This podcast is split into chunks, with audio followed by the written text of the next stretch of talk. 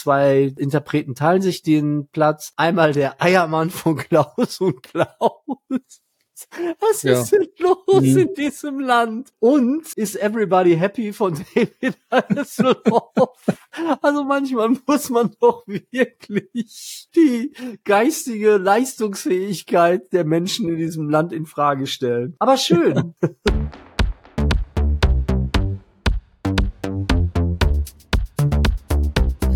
go say.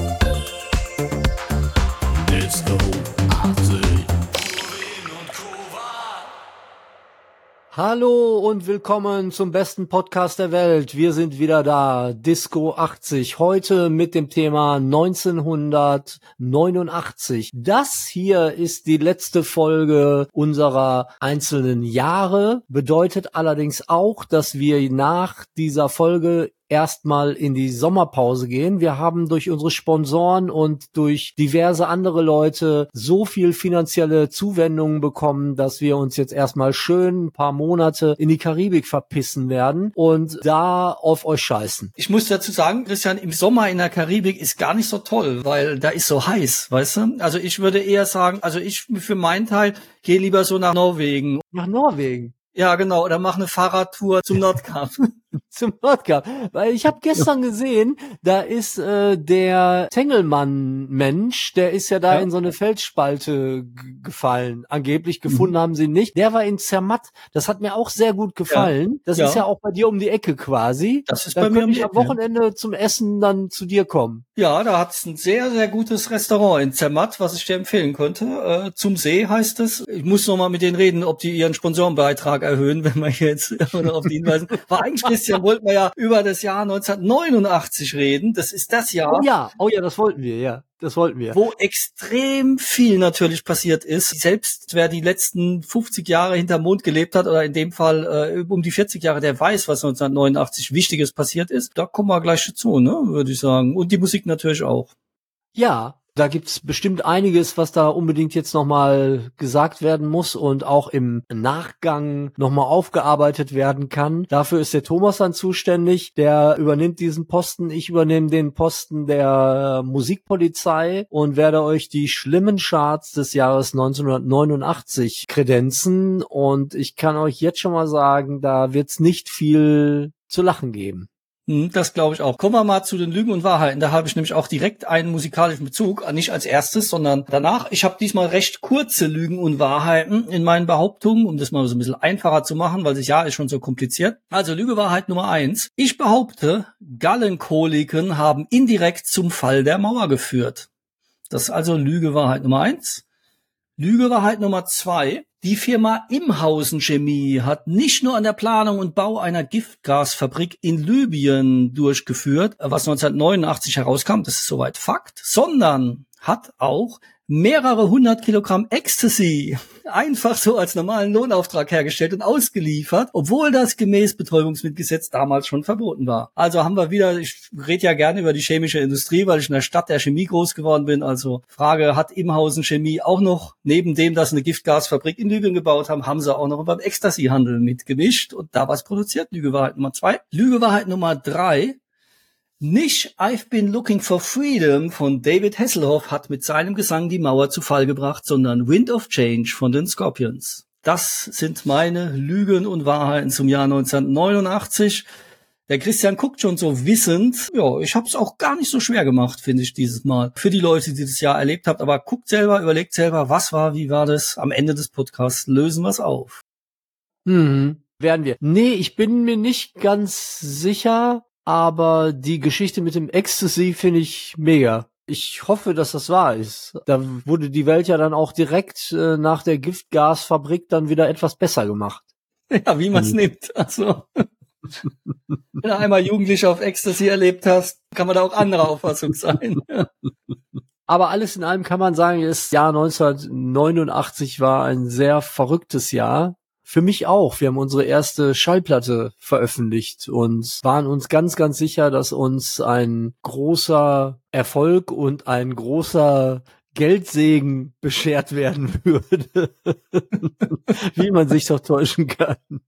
Womit wir auch gleich irgendwie beim Thema sind. Ich würde auch direkt jetzt hier in die Jahrescharts äh, des Jahres äh, 1989 einsteigen, wenn du erlaubst. Gerne, ja damit wir das auch äh, relativ zügig hinter uns bringen, weil, wie ich ja schon androhte, es nicht so viel Positives zu verkünden gibt. Auf Platz 100 der Jahrescharts befindet sich Miss You Like Crazy von Natalie Cole. Wer auch immer das ist. Ich habe keine Ahnung. Die hat das letzte Mal schon, Natalie Cole. Die hat immer so, wie soll man das nennen? So, so Musik im Stil der 60er Jahre. Nat King Cole und so Sachen hat die gemacht, ähm, gecovert. Ähm, war eigentlich eine der positiven Sachen in den 80er Jahren. Also okay. den ja. Song kenne ich jetzt nicht, aber sie kenne ich, ja. Okay. Dann auf 99 geht's direkt weiter mit dem Freund der sozialen Netzwerke, der sich immer wieder äh, gerne dort umtut und sehr, sehr positive Sachen ausstrahlt. Nino D'Angelo. Ach, ich dachte jetzt Elon Musk. nein, nein, Nino D'Angelo mit Samurai. Auf Platz 98, Bitte, bitte von den Ärzten. Oh, das ist ein oh. tolles Stück. Ist immer noch eines meiner Lieblingsstücke. Ja, finde ich auch, auch ganz äh, cool. In, den, ja, in der Maxi-Version cool. sind wir auch drauf eingegangen in unserer 12-Inch-Folge. Finde ich super. Dann äh, auf Platz 97 Two Hearts von Phil Collins. Auf Platz 96 Patrona Bavaria vom Original Napalm-Duo. Genau, das war schon in den letzten Charts drin. Den Gig haben wir schon mal gebracht. Deswegen wird Zeit, dass wir eine Sommerpause machen, Christian. Oh ja, mein Gedächtnis arbeitet auch gar nicht mehr so gut. Auf Platz 95 Blame It on the Boogie von Big Fun. Auf Platz 93 teilen sich zwei Leute. Einmal, den hatten wir auf jeden Fall letztes Jahr. Ach, ist das äh, Don't Worry, Be Happy von Bobby Farren mhm. und I Don't Wanna a Lover von Texas. Mhm. Sie will keinen Liebhaber, okay. Auf Platz 92 der Enzian von Heino. Ich weiß allerdings nicht in welcher Version. Das ist schon was Modernes dann gewesen, Das ist, glaube ich, so eine vertechnote Version gewesen. Der hat sich ja immer verstanden anzubiedern, wie auch letztens mit seinem Coveralbum. Ja, das hat er damals auch schon mal gemacht, ja. Was ich übrigens sehr gut fand. Naja, da haben ihm halt ein paar Leute, sag ich mal, unter die Arme gegriffen, äh, damit es nicht so peinlich wird, ja. Hat halt bewusste Provokation, hat funktioniert, ja. Ja, ja, wirklich gut, dass er da am Ball bleibt. Quasi. Besser als in Rente zu gehen und zu sterben oder was auch immer man da. Habe ich eigentlich mal die Geschichte erzählt, dass ich äh, via hinlänglich bekannt in Gelsenkirchen groß geworden bin und jeden Morgen mit dem Bus zur äh, Schule fahren musste, der Busfahrer tatsächlich irgendwann mal gesagt hat, während der Fahrt eine Durchsage, hinter uns fährt jetzt gerade Heino. ich, ich, weiß nicht, es war ein Lamborghini, könnte auch ein Testarossa Ferrari mhm. gewesen sein mhm. oder irgendwas ganz, ganz äh, Auffälliges. Auf jeden Fall ein mhm. auffälliger 80er Jahre Sportwagen. Und der Busfahrer hat tatsächlich eine Durchsage gemacht, drehen sich bitte alle mal um, hinter uns fährt gerade mhm. Heino. Jetzt kriege ich natürlich wieder so einen unwissenden Spruch, wie schon damals bei der Behauptung, wer alles gestorben wäre. Ich dachte, Heino wäre blind. Kann überhaupt fahren? Guter Einwand. Hm. Vielleicht ist auch Hannelore am Steuer gewesen. Kann natürlich sein. Genau, ja. Wenn die besser sehen kann. Gut, wir machen jetzt erstmal weiter mit Platz 91. Dressed for Success von Roxette. Da ging es los, ne? Mit den ja. Roxette, ja. Platz 90, Crackers International EP von Erasure. Fand ich gut. Auf Platz 89, Hand on Your Heart von Kylie Minogue. Ich kenne das Lied nicht, aber Kylie ist immer gut, finde ich. Auf Platz 87 respektive 88 zwei Interpreten teilen sich den Platz. Einmal der Eiermann von Klaus und Klaus. Was ja. ist denn los mhm. in diesem Land? Und ist Everybody Happy von David Hasselhoff? also manchmal muss man doch wirklich die geistige Leistungsfähigkeit der Menschen in diesem Land in Frage stellen. Aber schön.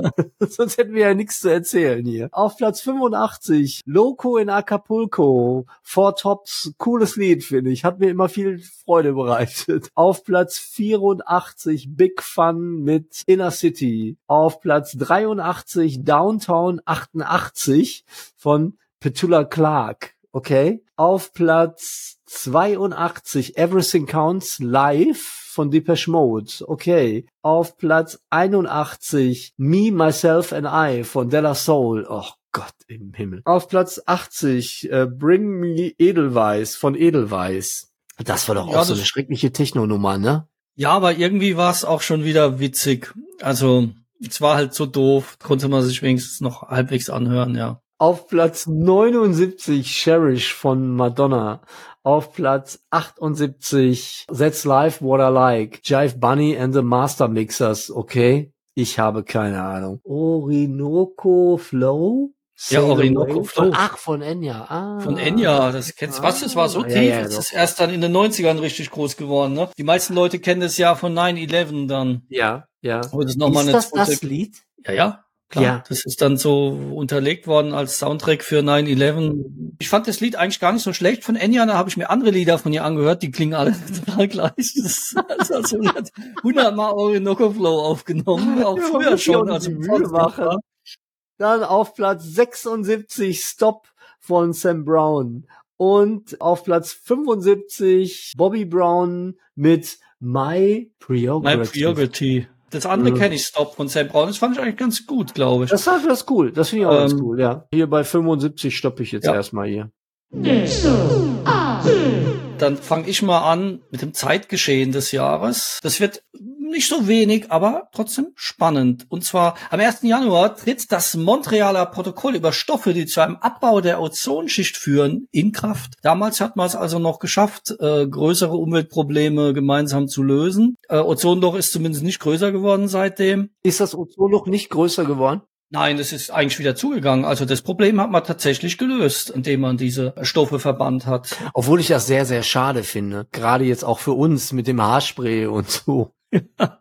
Schade, dass wir also jetzt keine Haarspray mehr. Heute benutzen. würden alle Leute sagen, es ist ein Menschenrecht, Haarspray zu verwenden. Ja. Was du nicht pumpen musst oder was auch immer oder keine Ahnung oder ja, also kann man nicht weiter diskutieren. Äh, auf alle Fälle, damals hat man das hinbekommen. Man hat ohnehin damals mehr zusammengearbeitet, als man das heute tut. Bei vielen Sachen, wir kommen auch noch drauf zurück. Jo, 20. Januar, Amtseinführung von George H.W. Bush. Er folgt auf Ronald Reagan, der nach zwei Amtszeiten nicht wiedergewählt werden konnte, was aus meiner Sicht auch besser so war. äh, am 21. Januar in der Volksrepublik Ungarn verzichtet die ungarische Sozialistische Arbeiterpartei auf ihre Führungsrolle. Das heißt, die haben gesagt, ja, wir wissen vielleicht doch nicht alles besser. Das war also ein ziemlicher Umbruch, weil das die erste Partei im Osten war, die das so gemacht hat. Am 29. Januar wird das Westberliner Abgeordnetenhaus gewählt. Und, das wäre nicht weiter Besonderheit, aber damals sind die Republikaner, die Vorläufer der AfD, zum ersten Mal in ein westdeutsches Landesparlament eingezogen. Die haben 8,7 Prozent damals bekommen. War eine ziemliche Zeitenwende, fand ich. Am 6. Februar war in Warschau das erste Treffen am runden Tisch und die Kommunisten haben die Macht abgegeben. Da hat man also im Jahr 1989 recht gut gemerkt, wo es denn hingeht. Nur ein paar Leute in Ostberlin haben das noch nicht so ganz gemerkt, aber da kommen wir noch ausreichend dazu. Am 4. Februar ruft der iranische Revolutionsführer Khomeini darauf auf, den zur Tötung des Schriftstellers Salman Rushdie, der wegen seinem Buch Die satanischen Verse. Diese Fatwa gibt's immer noch auf ihn. Auf ihn gab's ja auch vor kurzem dann nochmal ein Messerattentat, was er gerade noch so überlebt hat. Damals äh, hat das begonnen. Und am 15. Februar der am Mai 1988 begonnene sowjetische Truppenanzug aus Afghanistan, die haben ja Ende 79 Afghanistan überfallen, ist abgeschlossen. Neun Jahre haben sie dazu gebracht, ohne Erfolg. Und am 13. März ein geomagnetischer Sturm legt die Stromversorgung in der kanadischen Provinz Quebec lahm. Das war damals noch nicht so schlimm, weil nicht alle so abhängig waren davon vom Strom wie wir heute. Wenn das jetzt wieder passieren sollte, dann haben wir viel Spaß. Und am 16. März wird Walter Momper zum Bürgermeister von West-Berlin gewählt, der dann später auch noch eine gewisse Rolle gespielt hat. Am 24. März ist der Öltanker Exxon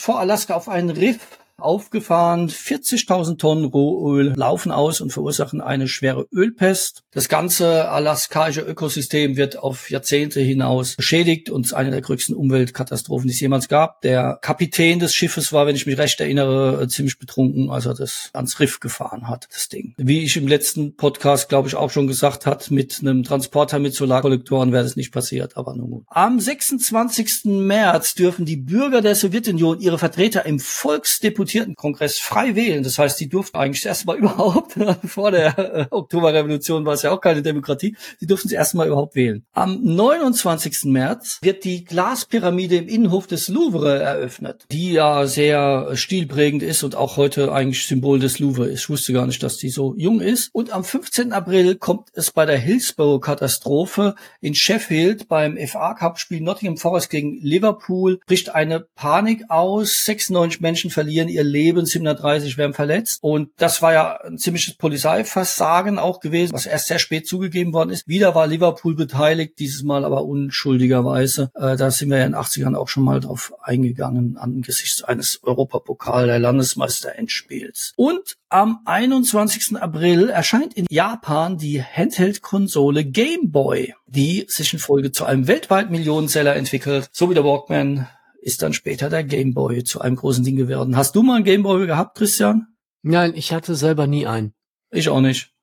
Siehst Meine Mutter hatte aber einen. Aber viel, viel später.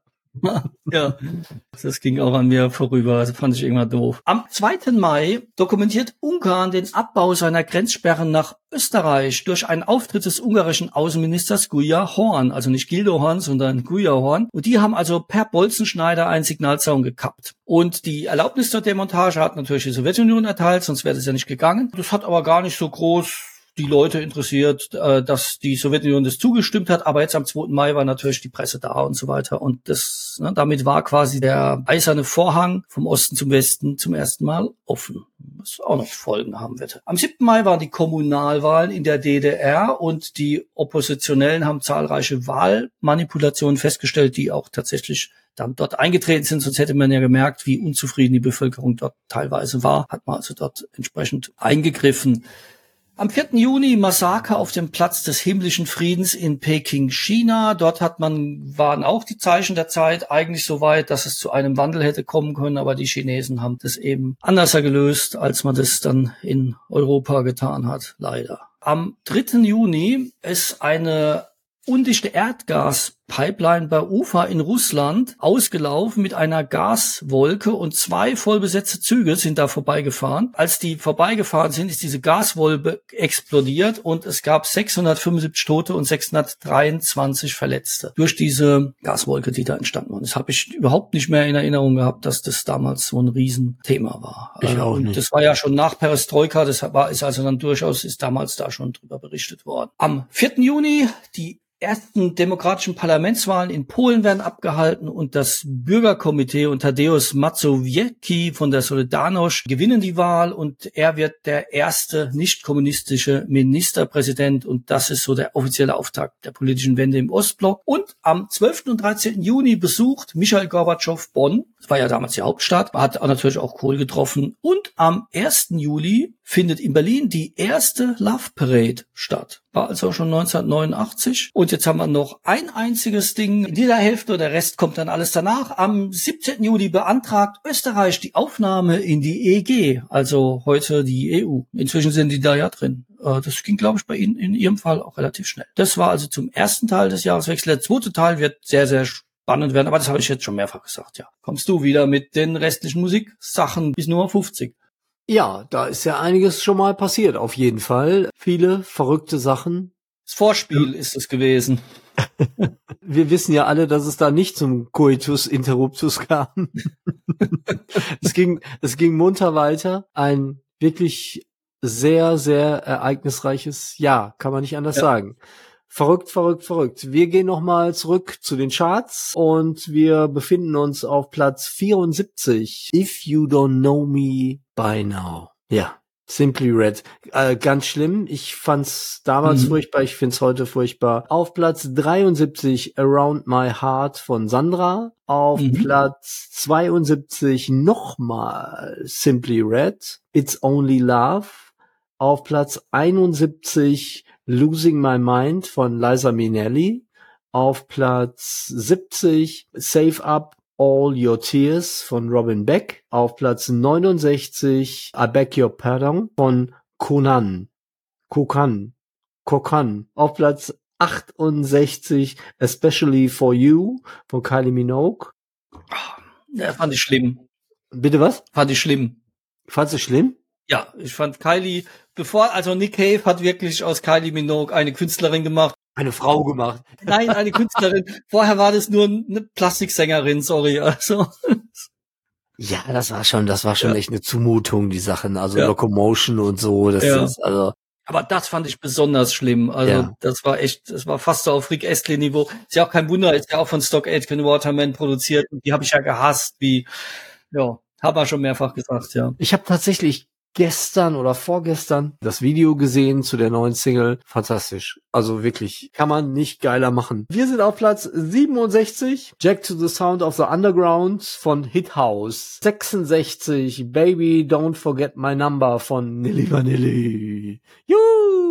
Auf Platz 65 We'll Be Together, 89er Remix von Sandra. Oi, oi, oi, oi. Auf Platz 64 Throwing the Seeds of Love. Das ist ein cooles Lied von Tears for Fears, finde ich. Ja, genau. Ich bin sowieso ein großer Tears for Fears Fan. Ja. Vor allen Dingen die, die ersten beiden Alben sind wirklich Es gab in Mannheim so einen ganz edlen Hi-Fi-Laden, den, den man nur so betreten hat, um zu gucken, so wie ich mir einen Rolls-Royce angucke und nie kaufen konnte, bis in diesen Hi-Fi-Laden rein. Und der hat immer als Demonstrationsding Sowing the Seeds of Love von Tears and Friers gespielt, äh, weil das so ein geiler Song ist und weil du damit wirklich gehört hast, was eine gute Anlage ist und was eine schlechte Anlage ist. Ja. Auf Platz 63 French Kiss von Honesty 69. Auf Platz 62 Magic Symphony vom Blue System. äh, uns bleibt hier auch nichts erspart. Auf Platz 61 Lady in Black von Bad Boys Blue. Das ist ja, das ist auch so schlimm, ist so schlimm. Auf Platz 60 Ferry Cross the Mercy. Das war mir völlig entfallen, das Lied. Das ist cool. The Christians, Holly Johnson, Paul McCartney, Gary Madsen und Stock Aitken Waterman. Und haben die da noch mitgemacht? Ja, keine Ahnung, aber das ist Okay. echt the Mercy. Ja, das- das also ist richtig ist ja- geil. Glaube ich älter, aber ich kenne es vom ersten Frankie Goes to Hollywood Album, da war's ja auch schon drauf. Und, und vor allen Dingen auch hier The Christians. Also die Christians. Kannst du nicht viel cooler machen. Too Many Broken Hearts auf Platz 59 von Jason Donovan. Auf Platz 58 It's Alright von den Pet Shop Boys. Auf Platz 57 License to Kill von Gladys Knight. Auf Platz 56 Song for Whoever, The Beautiful South. Kenne ich nicht. Der war ganz Lied. nett, ja. Auf Platz ähm, 55 Girl, I'm Gonna Miss You von Nilly Vanilli. Auf Platz 54 Ordinary Lives von den Bee Gees. Auf Platz 53 I Want It All von Queen. Auf Platz 52 Good Thing von den Fine Young Cannibals. Ich hasse sie. Ich, also, ich fand den Song eigentlich auch ganz gut, aber die Diskussion haben wir schon häufiger geführt. Das ist so, mach dir mal die Nase zu. Das, das ist so, die, die haben da als erstes so gesampelte Fill-Ins gemacht. Das habe ich schon auch zehn Jahre lang gemacht, so wie die Fine Cannibals. Immer gesampelte Fill-Ins verwendet. Das ist bei Okay. Good Thing ganz extrem. Okay, das ist natürlich ein Argument. Right Here Waiting auf Platz 51 von Richard Marx. Ja. Ja, hm. muss man jetzt auch nicht. Ich höre jetzt mal auf hier wieder. Keine Kuschelrock-CD kam ohne ihn aus, ja. Dann komme ich mal zu dem restlichen Jahresverlauf. Und zwar am 19. August äh, findet das paneuropäische Picknick an der ungarischen Grenze zu Österreich statt. Und dort wird ein Grenztor geöffnet, bei dem 700 DDR-Bürger fliegen können. Letztes Mal hatten wir es ja von der Flucht West nach Ost. Die Tendenz von Ost nach West zu flüchten war doch um einiges größer, wie man hier sieht und auch im späteren Verlauf sehen wird. Am 4. September war die erste Montagsdemonstration in Leipzig. So lang ging die also gar nicht. Ne? 4. September war also die erste. Am 11. September hat Ungarn seine Grenze zu Österreich geöffnet. Definitiv. Das heißt, Deutsche aus der DDR gelangen hier in den Westen. Natürlich hat die DDR dann sofort die Grenze wiederum zu Ungarn dicht gemacht. Naja, gut, äh, ja was man halt so tut, wenn einem die Fälle davon schwimmen. Am 30. September hat Hans-Dietrich Genscher vom Balkon der Prager Botschaft die Ausreisegenehmigung für alle DDR-Flüchtlinge, die dort in die Botschaft geflüchtet sind, äh, erteilt. Das ist äh, ein legendäre Szene, wie er da auf der Botschaft steht und ich glaube, sagt, ich teile ihn hiermit mit und dann haben wir alle gejubelt irgendwie. Ich meine, es war ja klar, wenn er da kommt, äh, dann dürfen die ausreisen, ansonsten hätten sie ja irgendeinen Staatssekretär geschickt oder keine Ahnung. Und am 1. Oktober durften die Sonderzüge mit DDR-Flüchtlingen aus der deutschen Botschaft in Prag über das Gebiet der DDR nach Hof in Bayern. Warum die DDR darauf bestanden hat, dass die über die DDR ausreisen, ist auch so ein bisschen merkwürdig gewesen, war jetzt strategisch auch nicht so der schlauste Schachzug. Am 2. Oktober war die Montagsdemonstration in Leipzig erneut mit dann schon 20.000 Teilnehmern. Am 4. Oktober gab es vereinzelte Straßenkämpfe am Dresdner Hauptbahnhof wegen der Durchfahrt der Züge mit DDR-Flüchtlingen aus Prag ist halt nicht so cool, in einem abgeschlossenen Land äh, einen Zug durchfahren zu lassen, der in Westen fährt. Jeder weiß das. 5000 Demonstranten waren da dort gewesen und die haben sich mit der Volkspolizei ein kleines Gefecht geliefert, aber recht unbedeutend. Also vom Ausmaß her. Das Ereignis selbst war natürlich schon bedeutend. Dann kommen wir äh, zu Westdeutschland mal wieder. Der erste lange Donnerstag. Verlängerte Ladenöffnungszeiten. Wer nicht mehr weiß, was ein langer Donnerstag ist, gab es in der Bundesrepublik Deutschland. Am 7. Oktober hat die DDR ihren 40. Jahrestag gefeiert. Da gab es auch Ausschreitungen am Rande. Da war übrigens auch Gorbatschow natürlich vor Ort. Das war eben die letzten Feierlichkeiten, ne, die sie hatten. Der Gorbatschow hat ja damals gesagt, wer zu spät kommt, dem bestraft das Leben. So direkt hat er es nicht gesagt, aber inhaltlich. Ne, ja, hat er auch nicht ganz unrecht gehabt. Am 9. Oktober war dann die legendäre Montagsdemonstration in Leipzig mit 70.000 Teilnehmern und da war dann auch klar, okay, das wird man nicht mehr zurück drehen können. In dieser Masse am 16. Oktober waren es dann schon 120.000 Teilnehmer. Und am 18. Oktober tritt Erich Honecker als Vorsitzender des Staatsrats der DDR zurück. Und sein Nachfolger wird nicht, wie viele gehofft haben, Hans Moderow, sondern Egon Krenz, der ungefähr so beliebt war wie, ich weiß nicht. Pickel am Arsch. So ungefähr. Das war auch nicht so schlau. Aber die waren halt so abgehoben, die haben das nicht kapiert, was da so passiert, wie sie sich noch hätten erretten können. Ich glaube wirklich, wenn ich da mal zwischengrätschen darf, ich glaube, dass sie gedacht haben, die können das noch rumreißen, das Ruder. Ja, wenn alles um sich zusammenbricht, dann ist es halt eher schwierig. Wir kommen später auch noch auf die Gallensteine und was da so im Hintergrund passiert ist, kann ich schon mal vorweggreifen. Ich habe das jetzt bewusst ein paar Sachen ausgelassen, wo man noch mehr versteht, wie das so abgelaufen ist, aber im Prinzip war das ein aussichtsloser Kampf, den sie dort geführt haben. Aber immerhin ist es ja friedlich abgelaufen. Das muss man ja auch sagen, ist ja auch eine gewisse Leistung, das zu tun, anders als die Chinesen. Also man kann ja. sagen, die haben zwar Fehler gemacht, aber sie die waren nicht die ultimativen Arschlöcher, die dann aufs eigene Volk einschlagen. Also so ja das ist ja das muss man nicht geschehen. Also ja. das muss man auch anerkennen, wenn man das sagt. Das muss man im Nachhinein auf jeden Fall anerkennen. Hätte auch anders erlaufen können und ist mhm. auch sehr, sehr, sehr, sehr häufig in der Geschichte in vielen, vielen Konstellationen anders gelaufen ja. und läuft auch noch anders. Also mhm. insofern mhm. kann man natürlich sagen, klar, DDR war ein Unrechtsregime, aber die haben es immerhin verstanden, abzutreten, ohne eine Menge Leute mitzunehmen oder umzubringen mhm. oder was auch immer. Aber nur gut, mhm. kommen wir weiter. 23. Oktober war dann 300.000 Demonstranten in Leipzig schon. Am 23. Oktober wurde die, war das Ende der Volksrepublik Ungarn. Die Republik ist dort ausgerufen worden. Am 25. Oktober hat der Sprecher des sowjetischen Außenministeriums die Sinatra-Doktrin offiziell mitgeteilt, die da hieß, I did it my way. Das heißt, die haben gesagt, und das haben sie diesmal zum ersten Mal offiziell gemacht, vorher war das inoffiziell, kommen wir später noch dazu, die kommunistischen Bruderstaaten dürfen über ihren politischen Weg selbst und unabhängig von Moskau entscheiden. Das war was total Neues. Die haben ja immer alles, was Moskau hat machen wollen, haben die machen müssen. Da haben die offiziell gesagt, ihr könnt machen, was ihr wollt. Damit war natürlich auch klar, die DDR kriegt für ihren Weg, wenn sie einen anderen Weg gehen würde als den friedlichen keinerlei Unterstützung. 3. Oktober die DDR gestattet ihren Bürgern die direkte Ausreise aus der CSSR, die sich dort befinden, nachdem erneut etwa 5000 Menschen in die westdeutsche Botschaft in Prag gelangt sind. Einer meiner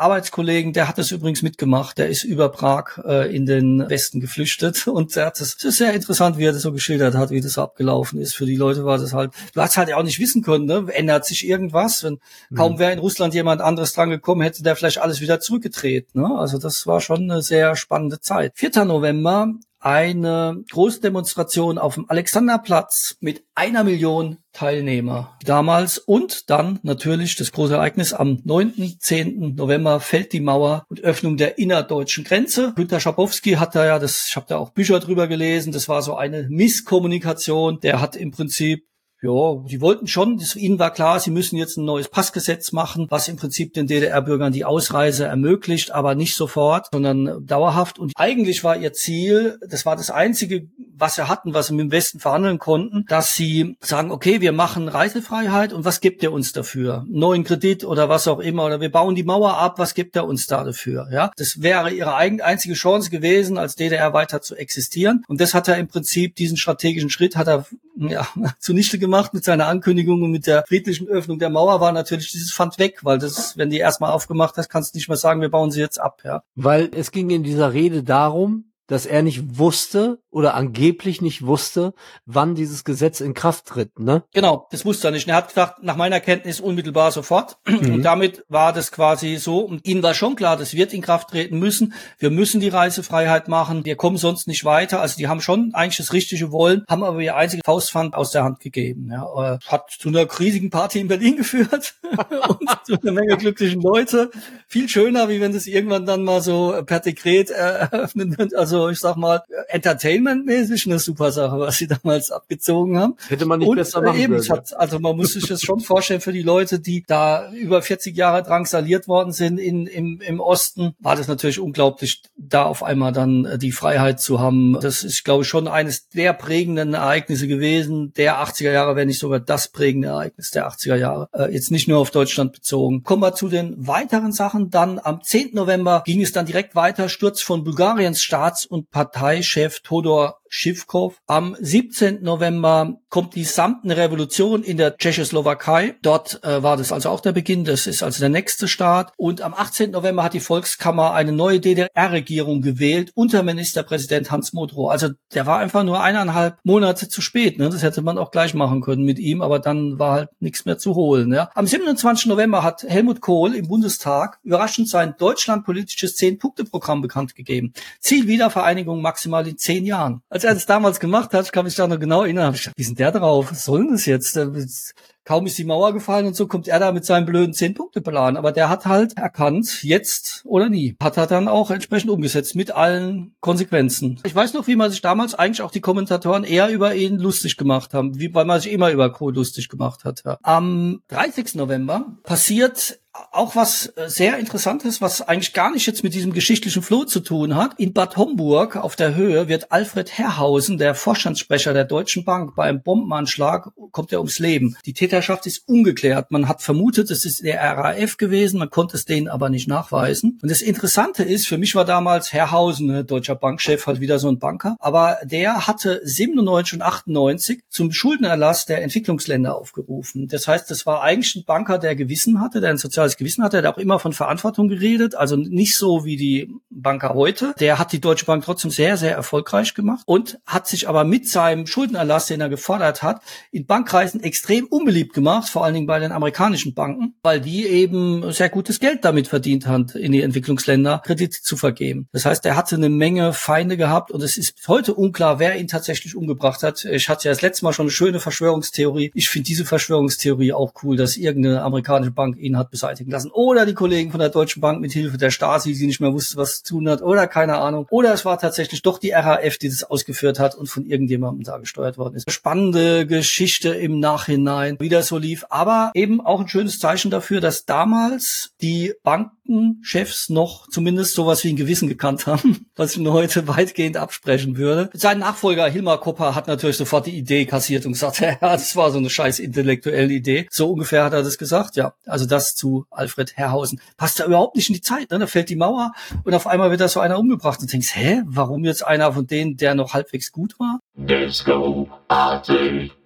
Am 3. Dezember, Egon Krenz, das Politbüro und das ZK der SED treten zurückgeschlossen. Also damals gab es ja schon dann den Ministerpräsidenten, aber die SED war ja immer noch als Partei da und Egon Krenz hat dann also auch schon ist zurückgetreten. In Chile am 14. Dezember endet auch die Diktatur Pinochets der Wahl von Patricio Elvin zum Präsidenten. Also auch dort hat sich einiges gewandelt. Also 89 sind schon sehr, sehr viel positive Dinge passiert. Auch am 17. Dezember die erste eigenständige Folge der Simpsons wird ausgestrahlt. Am 25. Dezember werden Nikolai Ceausescu und seine Frau nach dem dreitägigen erfolgreichen Aufstand gegen seine Diktatur in Rumänien hingerichtet. Da kann ich mich auch noch sehr gut erinnern. Das war also, naja, der hat sich halt verschanzt gehabt und hat gehofft, dass er immer noch irgendwie durchkommt. So hätte das auch ablaufen können. Die sind quasi so wie bei der französischen Revolution, hat man da kurz einen Prozess mit ihnen gemacht. Ceausescu war sicherlich auch noch um einiges schlimmer als all die Leute, die in der DDR das Sagen hatten. Das muss man auch dazu sagen. Ja. Also kein netter Mensch. Also Nein, und seine Frau ja auch nicht. Ich glaube, man kann den Leuten in der DDR, der Führung in der DDR nicht unbedingt vorwerfen, auch wenn die Bürger der ehemaligen DDR das als Wandlitz angeguckt haben, natürlich denen sind auch die Augen ausgefallen, aber die haben sich keine Paläste gebaut. Ich habe, wir haben das gesehen im Westen, Wandlitzen haben gedacht, ja und so was, so leben die meisten Leute im Westen, wie sie gelebt haben. Ceausescu hat sich da Paläste gebaut und alles mögliche, ja, und, und in Reichtum gelebt und in Luxus gelebt, während die Bevölkerung nichts hatte. Das kann man denen nicht vorwerfen, Honecker und den Konsorten, dass die so gelebt hätten. Am 29. Dezember wird der Schriftsteller Václav Havel zum Präsidenten der Tschechoslowakei gewählt und am 31. Dezember, was, was gar nichts mit Politik zu tun hat, Arvid Fuchs und Reinhold Messner erreichen auf ihrer Antarktis-Durchquerung zu Fuß und auf Skiern den geografischen Südpol. Wahrscheinlich haben die gar nicht gewusst, dass die Mauer gefallen ist am Südpol. Kommt irgendwann wieder und ja. Das also zum Weltgeschehen. Bei den Lügen und Wahrheiten kommen wir da nochmal kurz drauf zurück. Ja, kommst du.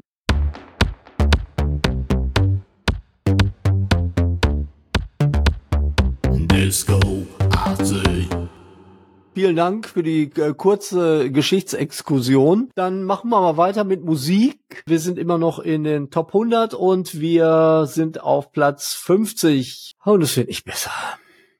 Da haben wir Wild Sing von Tone Dog.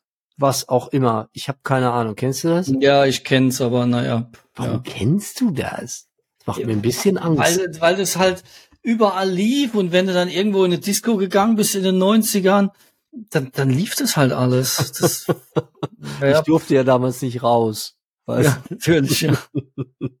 Dann haben wir auf Platz 49 Help von äh, Barana Mama Mama Mama Mama. Banana Mama, ja. Ja, das sind Beatles Cover Help. Ja, das war auch nicht gut. Auf Platz 48 If Only I Could von äh, Sidney Youngblood. Weiß ich bis heute nicht, was ich davon denken soll. Er kam aus Mannheim, ne? Äh, der war so ehemaliger GI und so weiter, der war hier aus der Gegend, der war auch noch relativ lange dann aktiv, ja, ja. aber fand ich deswegen trotzdem nicht gut, ja. Der also, ist auch, glaube ich, immer noch unterwegs auf irgendwelchen äh, 90er Jahre Partys. Ich glaube schon, ja. Mhm. Auf Platz 47 äh, Toy Soldier von Matika. Auf Platz 46 Good Life von Inner City. Auf Platz 45, da haben wir es ja endlich. Brand New Toy von den Jeremy Days. Hört bitte in den Podcast mit Dirk Darmstädter rein. Unglaublicher ja. Mann. Aber es ist so, wie wir es schon im Gespräch mit ihm gesagt haben, gefühlt, ja. Das war eines der ganz, ganz, ganz wenigen Highlights im Jahr 1989, wo der Song im Radio lief und du nicht den Reflex hattest, auszuschalten, sondern die Cloud hat zu machen. Mm. Das mhm. kam ganz selten ja. vor in 89. Ja, ja, auf jeden Fall. Da gibt's noch mehrere Beweise jetzt zu. Auf Platz 44 Bad Dance von Prince. Auf mhm. Platz mhm. 43 This Time I Know It's For Real von Donna Summer. Auf Platz 42 Ain't Nobody von Rufus and Chaka Khan. Das ist immerhin, das muss man sagen, ist jetzt nicht meine Musik, aber es ist immerhin zum Klassiker geworden. Im Gegensatz zu vielen, vielen, vielen anderen. Dann auf Platz 41 Irgendwann, Irgendwo, Irgendwie von Jürgen Drews. Ist das tatsächlich eine Coverversion von Nena? Es wäre aber irgendwie, irgendwo, irgendwann. Ich habe keine Ahnung. Also das mit deutschem Schlager kenne ich mich grundsätzlich nicht aus. Derzeit auch nicht. Müssen wir in den Spotify Playlist packen oder in die Show Notes. Da werdet ihr unsere ja, Ahnungslosigkeit, wir. werden wir durch Wikipedia-Recherche oder sonstige Recherchen, werden wir die aufgefüllt ja, haben. Und dann ja. können wir euch sagen, Hier. was der Song damit zu tun hat. Schlau durch Computer, nah am Puls der Zeit mit Jürgen Drews. Auf Platz 40, Pump Up the Jam, Technotronic. Also damit begann der Untergang dieser Welt. Ja, bei mir in Hessheim, ich habe ja damals dann in der Pfalz in Hessheim gewohnt und da gab es einen prominenten Mitbürger, der hat damals Pump Up das Bier gemacht. Das mm. kommt wahrscheinlich auch noch. Der hat aber, glaube ich, als ich damals 95 nach Hesheim gezogen bin, hat er schon nicht mehr gelebt. Direkt drauf ist er gestorben oder so. Also das hat ihn, wahrscheinlich. ja. Aber es wird besser, etwas besser. Äh, auf Platz 39 Personal Jesus von Depeche Mode. Oh ja. Ja. Ist zwar auch oh. geklaut, aber. ja, Gott. auf Platz 38 Sealed with a Kiss, Jason Donovan. Auf Platz 37 Ride on Time von Black Box. Auf Platz 36 You Got It von Roy Orbison. Hä? War der zu dem Zeitpunkt nicht schon tot? Auf Platz 35 Express Yourself von Madonna. Auf Platz 34 Mein lieber Mann von Hanne Haller. Das sind ja mal Mitteilungen, die wir gerne hören möchten. Mhm. Auf Platz 33 Love Train von Holly Johnson. Finde ich ganz cool. Mhm, ich war da sehr enttäuscht. Ich fand Brecky Goes to Hollywood so cool und dann kommt er mit so einer langweiligen Popnummer um die Ecke, die irgendwie auch noch so lustig sein will vom Video und auf Platz 32 Cinderella Geoffrey Williams, auf Platz 31 Room with a View von Tony Carey, auf Platz 30 In the Air Tonight 88er Remix von Phil Collins. 89 äh, in den Charts. Ja, In the Air Tonight war schon kann man ja nicht böse sein, ne? Auf auf Platz 29 Keep on Moving von Soul to Soul featuring, weiß ich nicht. Auf Platz 28 Innocent von Mike Oldfield. Auf Platz 27 Ballad of the Street, Belfast Child von Simple Minds. Sehr cooles Lied, finde ich. Auf Platz 26 hatten wir letzten Mal schon Kokomo von den Beach Boys. Kokomo. Kokomo, ja, genau. Ich glaube, hm. du hast mich auch schon korrigiert. Auf Platz 25, den mache ich jetzt eben noch. Nee, mache ich nicht. Gut. Also, dann mache ich mal weiter mit den Sportereignissen des Jahres 1989. Und zwar, das gab es ja auch noch neben all dem, am 9. Juli, die Tennisspieler Steffi Graf und Boris Becker gewinnen innerhalb weniger Stunden die Einzelwettbewerbe der Wimbledon Championships. Auch ein Ding, ne? Am 22. Oktober, Alan Prost wurde nach einer Kollision mit seinem Teamkollegen Ayrton Senna, der nach dem Rennen disqualifiziert wurde, in Suzuka zum dritten Mal Formel 1 Weltmeister. Am vom 15. bis 17. Dezember Deutschland mit Boris Becker und Karl-Uwe Steb gewinnt erneut das Davis Cup Finale gegen Schweden. Und deutscher Meister wurde der FC Bayern, Pokalsieger der BVB. Oh. Europapokal der Landesmeister AC Mailand gewinnt 4 zu 0 gegen Stauer Bukarest und den UEFA-Pokal gewinnt der SSC Neapel 2 zu 1 und 3 zu 3 gegen VfB Stuttgart. Da gab es noch zwei Spiele. Also so wie dieses Jahr die italienischen Clubs ganz stark damals dabei. Und jetzt kommen wir noch, bevor ich dann am Schluss was zu den gestorbenen Leuten sage, erzähle ich noch was zu den Filmen des Jahres 1989. Das ist extrem interessant. Ich komme am Schluss da noch dazu, was mir da so aufgefallen ist. Ich sage jetzt einfach mal was, welche Filme ist. Ihr könnt selber mal gucken, was euch da auffällt. Also sehr erfolgreich natürlich Indiana Jones und der letzte Kreuzzug. Das war der dritte Indiana Jones. Momentan läuft ja, ich weiß nicht, der achte, neunte, siebte, keine Ahnung. Dann zurück um die zurück zu, zu, zurück in die Zukunft. Das ist die türkische Welle. Zurück in die Zukunft. Also, zurück in die Zukunft. Teil zwei Muss man auch unbedingt gesehen haben, wenn man die 80er Jahre kennenlernen will.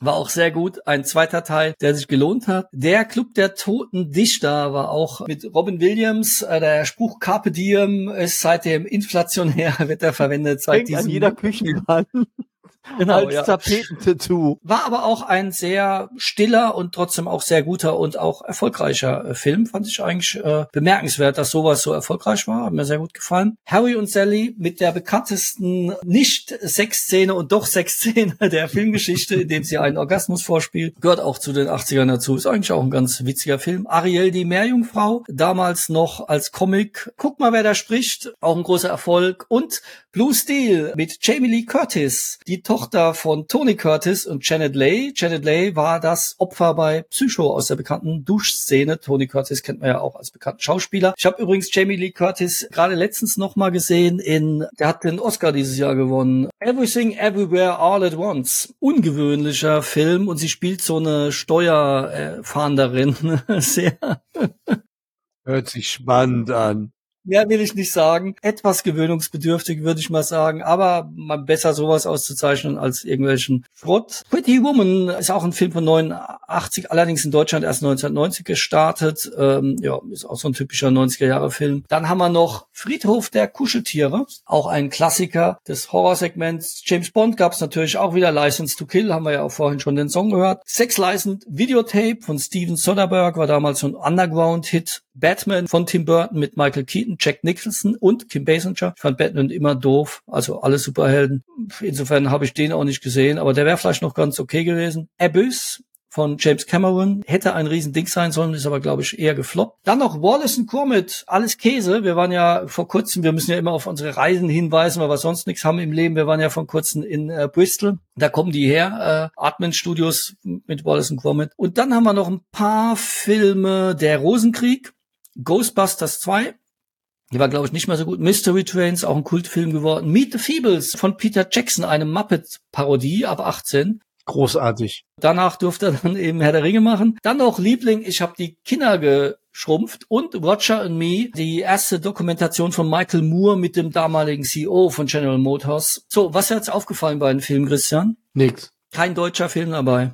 Oh, Es gab einen einzigen deutschen Film, der eine Relevanz im Kino hatte. Ich sage jetzt mal nur im Kino hatte. Otto der Außerfriesische im Jahr 1989. Ich weiß nicht, was die deutsche Filmindustrie in dem Jahr gemacht hat. Wahrscheinlich nur vom Fernseher gehockt und den Mauerfall dazu geguckt. Aber Filme haben sie nicht gedreht oder veröffentlicht, ja. ja, es äh, ist ja auch bis heute nicht viel besser geworden. Ja, wir hatten auch Jahre in den 80ern, wo die drei erfolgreichsten Filme aus Deutschland kamen, ne? Hm. Disco Party. Ja, da komme ich jetzt noch mal mit den Charts und zwar kommen wir hier mit einer Interpretin Man Child auf Platz 25, Nee, nee, Cherry. gefolgt auf Platz 24 von Nanny Cherry, Buffalo Stance. Ah, ich fand die auch schlimm. Schlimm. Wobei Seven Seconds fand ich dann wieder gut. Das war später dann, aber ach, ja. Schön ist anders. Auf Platz 23 gestern verstorben. Tina Turner The Best. Wir nehmen ja immer etwas zeitversetzt auf. Tina Turner ist in Küssnacht in der Schweiz äh, gestern verstorben. Eine der größten Stars der 80er Jahre. Also ich glaube, sie ist im Alter von 83 gestern verstorben. Also auch jetzt, sagen wir mal, nicht so furchtbar überraschend, aber Ja. dennoch tragisch. Auf Platz 22 Back to Life von Soul to Soul. Auf Platz 21 Something Got the Hold of My Heart von Mark Almond featuring Gene Pitney. Mach Ja. ich gut leiden. Hat, hat einen schönen Pathos, finde ich. Ja, allem wirklich ein mutiges. Lied, ne? Auf Platz äh, 20 äh, Straight Up von Paula Abdul, die kann mich mal irgendwo. Auf Platz 19 French Kiss von Lil Louis. Auf Platz 18 Funky Cold Medina, Tone Lock. Das ist echt richtig, das ist Mhm. mir auch richtig auf den Sack gegangen, das Lied. Auf Platz 17 What a Wonderful World von Louis Armstrong. Finde ich okay. Mhm. Sehr schön, ja. Auf Platz 16 Americanos von Holly Johnson. Das fand ich auch okay, muss ich echt sagen. Finde ich ganz cool. Äh, Klar, im Verhältnis zu dem ganzen anderen Scheiß war es auch gut, aber im Verhältnis zu Frankie Goes to Hollywood war es echt, boah, schwierig. Ja, gut, Geschmackssache. Auf Platz 15 Tell It Like It Is von Don Johnson. Auf Mhm. Platz 14 Lambada von Kauma. Wieder. Mhm. Das hat uns das das Leben versaut. Auf Platz 13 Blame It on the Rain von Nilly Vanilli. Auf Platz 12 Twist in My Sobriety. Anita Tikaram. Genau. Das fand ich cool. Hat mir gefallen. ja, das, Das so, ist das ist eigentlich ganz cool. Mhm. Auf Platz 11 First Time von Robin Beck. Das war doch diese, war das die Coca-Cola-Werbung? Genau. Mhm. Die Top 10 mache ich gleich. Dann habe ich jetzt noch, wer alles gestorben ist im Jahr 1989. Einige. Am 7. Januar ist Hirohito gestorben, der 124. Tenor von Japan, der ja auch im Zweiten Weltkrieg noch aktiv war. Der durfte Kaiser bleiben, musste aber seine Macht abgeben. Am 14. Januar Robert Lemke. Oi, welche Schweinchen hätten es gern? Wie hieß die Sendung? Was bin ich oder wer bin ich? Was bin ich? Ein heiteres Beruferat mit Robert Lemke. Am 23. Januar stirbt Salvador Dali, einer der bekanntesten Maler, Schriftsteller, Bildhauer, Bühnenbildner, Schauspieler. Ein großer Verlust. Am 27. Februar ist Konrad Lorenz gestorben, Biologe und Nobelpreisträger der Medizin. Der war ja für seine Graugänse bekannt. Am 14. März ist Zita, die letzte Kaiserin Österreichs, gestorben. Die war ja dann schon lange keine Kaiserin mehr. Am 30. April Sergio Leone, italienischer Filmregisseur, der uns sehr viel, sehr gute und sehr eindrückliche Filme beschert hat. Das war mal in Amerika war von Sergio Leone, genau, da hat Ryan Perez ja eine Rolle mitgespielt. Ich habe mir übrigens die lange Version besorgt, der ist ja äh, fürs Kino gekürzt worden, wo auch Ryan zu sehen ist. Hört euch den Podcast nochmal an mit Ryan. Am 3. Juni stirbt Khomeini, der politische und spirituelle Führer der islamischen Revolution im Iran. Andrei Gromyko, sowjetischer Politiker und langjähriger Außenminister, stirbt am 2. Juli. Lorenz Olivier, britischer Schauspieler und Regisseur, am 11. Juli. Herbert von Karajan, österreichischer Dirigent, am 16. Juli. Am 6. Oktober stirbt Bette Davis, US-amerikanische Schauspielerin. Und am 1. November stirbt Heumer von Dittfurt, deutscher Schriftsteller und Fernsehmoderator. Übrigens der Vater von Jutta Dittfurt, die für die Grünen in den 80ern das war, was heute Annalena Baerbock ist. Dann am 30. November hat man schon gesagt, Alfred Herrhausen. Und am 8. Dezember stirbt Max Grundig, Gründer der Grundig AG. Und dem seine Lebensgeschichte ist eigentlich noch ganz interessant. Der hat ja in Fürth seine Grundig-Werke gebaut und hat auch im Zweiten Weltkrieg Radioempfänger gebaut und hatte auch Zwangsarbeiter gehabt. Aber bei ihm war es tatsächlich so, dass nach dem Zweiten Weltkrieg die ukrainischen Zwangsarbeiter, die er hatte, die sind freiwillig da geblieben und haben auf alles aufgepasst, was ihm gehört hat. Also auch auf sein Hab und Guten, auf das Werk weswegen das nicht zerstört worden ist. Am 14. Dezember Andrei Sacharow, sowjetischer Atomwissenschaftler, Friedensnobelpreisträger, den hatten wir ja in den 80ern auch schon, wo er in die Verbannung geschickt worden ist und dann wieder zurückgeholt worden ist. Und am 22. Dezember Samuel Beckett, irischer Schriftsteller und Literaturnobelpreisträger, stirbt. Nicht verwandt mit Simon Beckett, äh, dem Krimi-Schriftsteller, aber er hat damals gemacht, zum Beispiel Warten auf Godot, ist von ihm. Am 25. Dezember, das hatten wir vorhin schon gesagt, Nikolai Ceausescu und Elena Ceausescu sterben, weil sie eben gelünscht werden. Das war's zu den Toten des Jahres 1989. Dann kannst du die restlichen Charts machen und dann komme ich mit den Lügen und Wahrheiten und dann sind wir auch schon durch.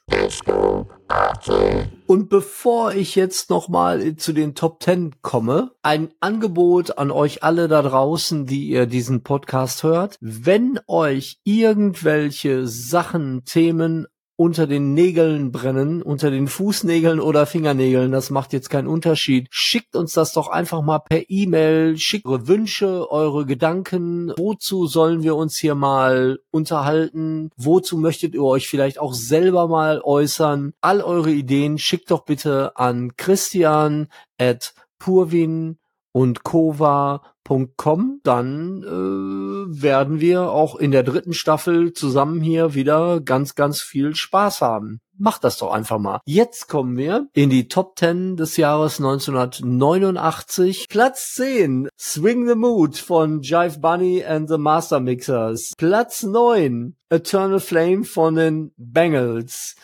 Platz 8, She Drives Me Crazy von den Fine Young Cannibals. Platz 7, Lullaby von The Cure. Platz 6, Like a Prayer von Madonna. Ah, ich dachte Bon Jovi. Platz 5, Looking for Freedom, Give me my freedom von äh, David Hasselhofer. Platz 4, The Look von Roxette. Platz 3, The Way to Your Heart von Soul Sister. Platz Nummer zwei, Love is a Shield von Camouflage. Oh, echt? Ah, okay. Ja. Hammer, oder? Okay. Hammer. Ich bin ja. begeistert, ehrlich. Also es gibt mir auch so ein bisschen Glauben zurück, der mir jetzt auch direkt wieder genommen wird. Platz eins, Das Omen. Teil eins von Mysterious Arts. Mhm. Was soll ich sagen? Aber es ist nicht ganz so schlimm, wie ich dachte. Ich freue mich über Camouflage, mhm. tatsächlich. Ist auch ja. ein tolles Lied. Ja, natürlich, das ist so. Und äh, wir weisen ja gerne immer auf die Podcasts hin. Mit Markus Mein haben wir uns da ja auch länger drüber unterhalten. Bin ich überrascht, dass das jetzt auf zwei war, weil das war ja gar nicht so hoch. Aber es hat sich halt offensichtlich dauerhaft verkauft dann. Ne? War ja auch eine sehr schöne, mutige, spannende und gute Nummer. Ja, immerhin haben wir doch noch mit Lullaby und, und Love is a Shield haben wir doch noch zwei wirklich schöne Songs ja. gefunden. Ich bin getröstet, umarmt. Okay. Ja, dann kommen wir zu meinen Lügen und Wahrheiten. Um die aufzulösen. Ich rekapituliere noch einmal. Ich behaupte, Gallenkoliken haben indirekt zum Fall der Mauer geführt. Lüge Wahrheit Nummer eins. Dann die Firma Imhausen hat nicht nur eine Giftgasfabrik in Libyen gebaut, sondern auch noch Ecstasy hergestellt und verkloppt. Und Lüge Wahrheit Nummer drei, nicht I've been looking for freedom von David Hasselhoff, den wir ja eben in den Charts prominent gehört haben, hat mit seinem Gesang die Mauer zu Fall gebracht, sondern Wind of Change von den Scorpions. Ja. Was sagst du, Christian? Was Lüge Wahrheit? Einfacher kann man es ja gar nicht machen als ich eben. Nee, äh, Wings of Change. Äh, ja, das stimmt. Wie was das stimmt? Ja, ich finde schon, dass das stimmt. Der, der, das Song hat die Mauer zum Fall gebracht, meinst du? Ja. Gut, was stimmt da nicht? Mit den, mit den Ecstasy, das stimmt auch. Ja. Die Gallenkoliken stimmen nicht. Ja, dann löse ich mal auf. Bitte darum. Fange ich mal von hinten an. Und zwar, wer aufmerksam zugehört hat, was euch möglicherweise etwas schwer gefallen ist, diese Folge, weil die jetzt schon etwas lang geworden ist, sind die Scorpions nicht in den Top 100 aufgetaucht. Was daran liegt, dass ihren Song erst am 6.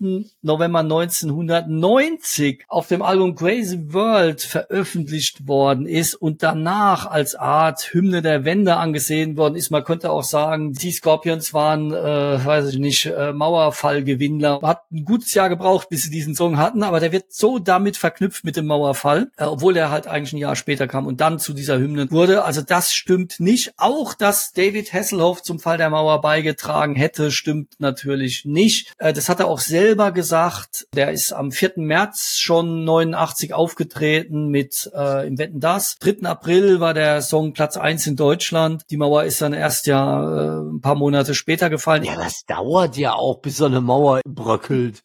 Ja, okay, gut. Er hat gesagt, ich sollte das wohl ein für alle Mal klarstellen. Mit dem Mauerfall hatte ich nichts zu tun. Ich habe lediglich ein Lied gesungen, das den Menschen Hoffnung gegeben hat. Naja, bei manchen hat es auch für Ohrenkrebs gesucht. Also mir hat Also es ich- keine Hoffnung gegeben. Mir hat es Hoffnung gegeben, dass es nach dreieinhalb Minuten aufhört. Ich wollte jetzt noch mal so eine richtig absurde Verschwörungstheorie loswerden. Ich dachte immer, David Hasselhoff war ein Stasi-Agent, der den Ossis den Lust auf den Westen so richtig was, also das zeigen sollte, mal, bei uns ist auch scheiße. Also das stimmt nicht. Und damit äh, ist auch klar, dass die anderen beiden Sachen stimmen. Dann kommen wir mal zu der einfachen Sache. Die Lüge war halt Nummer zwei, wenn ich von hinten rum mache. Eben, es ist tatsächlich so, dass eben die, der Jürgen Hippenstiel Imhausen und seine Manager von der Firma Imhausen Chemie, die wurden zu mehrjährigen Haftstrafen verurteilt wegen dem Bau der Giftgas Fabrik in Libyen und auch wegen Herstellung von Ecstasy und in Verkehr bringen. Und die haben einfach behauptet, wir haben die gesetzlichen Bestimmungen nicht gekannt. ja, so, das kannst du natürlich, ja klar, kannst du Ja, immer, kann kannst du natürlich auch machen. Ich kann auch eine Bank überfallen und sagen, sorry, ich habe die geschäftlichen Bestimmungen gewusst, dass ich darf. Imhausen hat auch seinen Ruf damals ziemlich ruiniert ähm, mit solchen Aktionen. Und da kommen wir zu Lüge Wahrheit Nummer eins, in der ich behauptet habe, Gallenkoligen haben indirekt zum Fall der Mauer geführt. Wer vorhin aufmerksam war, der merkt, dass ein gewisser Erich Honecker eine gewisse Zeit lang gar nicht mehr aufgetreten ist in der DDR. Und zwar ist es so, dass am 7. Juli 1989 Generalsekretär Gorbatschow die Sinatra-Doktrin schon informell im Kreis der Führer des Warschauer Pakts verkündet hat. Also I did it my way, so nach dem Motto. Jeder von euch macht jetzt, was er für richtig hält und wir halten uns raus aus der Nummer und wir unterstützen euch auch bei gar nichts mehr. Das hat er ihnen gesagt in Bukarest auf dem Gipfeltreffen des Warschauer Pakts am 7. Juli 1989. Daraufhin, am selben Abend, ist Honecker, der musste sein Treffen abbrechen äh, auf diesem, auf dem Gipfelkonferenz, weil er mit schweren Gallenkoliken in das rumänische Regierungskrankenhaus eingeliefert worden ist und dann nach Berlin ausgeflogen worden ist. Der war also so schockiert von dieser Nachricht, dass die Russen sie jetzt quasi 40 Jahre drangsaliert haben und jeden Öffnungsschritt, den sie machen wollen, und jetzt auf einmal geben die alles frei. Der hat gewusst, jetzt bricht quasi alles zusammen. So. Und dann ist er seit dem 7. Juli ausgefallen. Der war dann krank und am 18. August haben die dann ihm die Gallenblase entfernt. So lange war der also im Krankenhaus gewesen und ein Abschnitt des Dickdarms. Und während der Operation haben sie noch einen Nierentumor entdeckt. Haben sich aber nicht getraut, Mohniger zu sagen, dass er den Tumor hat. Das Was? ist ähnlich wie bei Stalin. Der ist ja auch gestorben an einem Herzschlag, nachdem er mit seinen Politbüro-Mitgliedern gesoffen hat. Und dann hat sich auch keiner getraut, den morgens zu wecken. Und dann ist, lag der da halb tot und ist halt, weil er nicht versorgt werden konnte, gestorben. Ein gerechtes Ende für einen Diktator. Bei Honecker war es halt ein bisschen anders. Die haben sich nur getra nicht getraut, ihm das zu sagen. Und der war also natürlich entsprechend geschwächt, Honecker. Der ist also ausgefallen zwischen äh, 7. Juli und September. Der ist also mehrere Monate, den Juli und den gesamten August ist er ausgefallen. Und genau in dieser Phase ist ja in der DDR die entsprechende Be Entwicklung mit den ganzen Montagsdemonstrationen und so weiter geschehen. Und niemand hatte dort die Führung übernommen, weil jeder hatte Angst, ja, wenn ich jetzt was Falsches mache, dann kommt der Honecker hinterher und rasiert mich ab. Die waren also zwei Monate führungslos und das hat kaum jemand gewusst und mitbekommen. Und als er dann wiederkam im September, dort hatten dann natürlich sich die einigen oder anderen schon Hoffnung gemacht, vor allem kam er wieder, war abgemagert, war total verkreist und dann haben die gesehen, okay, jetzt äh, können wir den ja äh, abrasieren und dann ist er ja auch entsprechend nicht mehr lange im Amt gewesen. Er ist ja dann zurückgetreten am 18. Oktober. Er hat sich dann quasi, nachdem er wiederkam, nur noch ungefähr einen Monat an der Macht gehalten, dann war klar, der ist jetzt ein alter, geschwächter Mann gewesen und dann ist er abgetreten. Und dann sind die von einer Orientierungslosigkeit in eine Orientierungslosigkeit gekommen. Und ich persönlich bin wirklich davon überzeugt, diese friedliche Wende in der DDR hat ganz direkt damit zu tun, dass er zwei Monate im Krankenhaus war und nicht regierungsfähig war. Die waren quasi wie paralysiert und dann ist halt alles um sie herum geschehen. Haben wir das auch aufgeklärt? Die Gallensteine mhm. sind's gewesen. Sonst hätte die Geschichte einen anderen Verlauf genommen. Genau, ja. Ja, dann sind wir durch mit dem Jahr 1989. Wir sind durch mit unseren einzelnen Beschreibungen der Jahre. Wir hatten sehr schöne Gäste in dieser Staffel und wir verabschieden uns jetzt erstmal in die Sommerpause und freuen uns dann auf eure Gedanken, eure Inspirationen, wie es hier weitergehen soll und verabschieden uns. Wir freuen uns, wir freuen uns, euch dann auch in der dritten Staffel zahlreich begrüßen zu dürfen. Bleibt gesund, äh, passt auf euch auf, macht euch einen schönen Sommer. Wir sind bald wieder da mit neuer Inspiration und neuer Kraft und wie auch immer. Genau. Und von meiner Seite noch, wenn ihr den Podcast abonniert habt, lasst das Abo bestehen. Es wird im September ganz toll weitergehen, das kann ich schon versprechen. Und äh, falls ihr es noch nicht abonniert habt, ist es eine gute Gelegenheit, jetzt auf den Abo-Knopf zu drücken, weil dann kriegt ihr direkt mit, womit wir im September wieder starten. Ja, ich sag mal, äh, wir sind da schon an den Planungen dran und es wird nicht schlechter werden. Das können wir schon mal versprechen. Ja. Tja, und jetzt hätten wir euch gerne Killing Desire von der allerersten Second Decay Vinyl vorgespielt, aber leider ist da GEMA drauf und deswegen können wir nicht nicht das, das nicht spielen, sonst müsste man Vermögen bezahlen. Deswegen müsst ihr jetzt mit einem anderen Stück von 1989 vorlieb nehmen, und zwar von meiner Band No Common. Das war auf dem allerersten Tape drauf, Project X. Das war immerhin 20 Mal produziert und auch verkauft haben. Und dieses Stück heißt Clean Slate. Mit einem Atari-Computer, einer Yamaha Drum-Maschine und einem Casio-Synthesizer gemacht. Sehr einfach, gesanglich nicht gerade optimal, aber ein Dokument der Zeitgeschichte. Viel Spaß!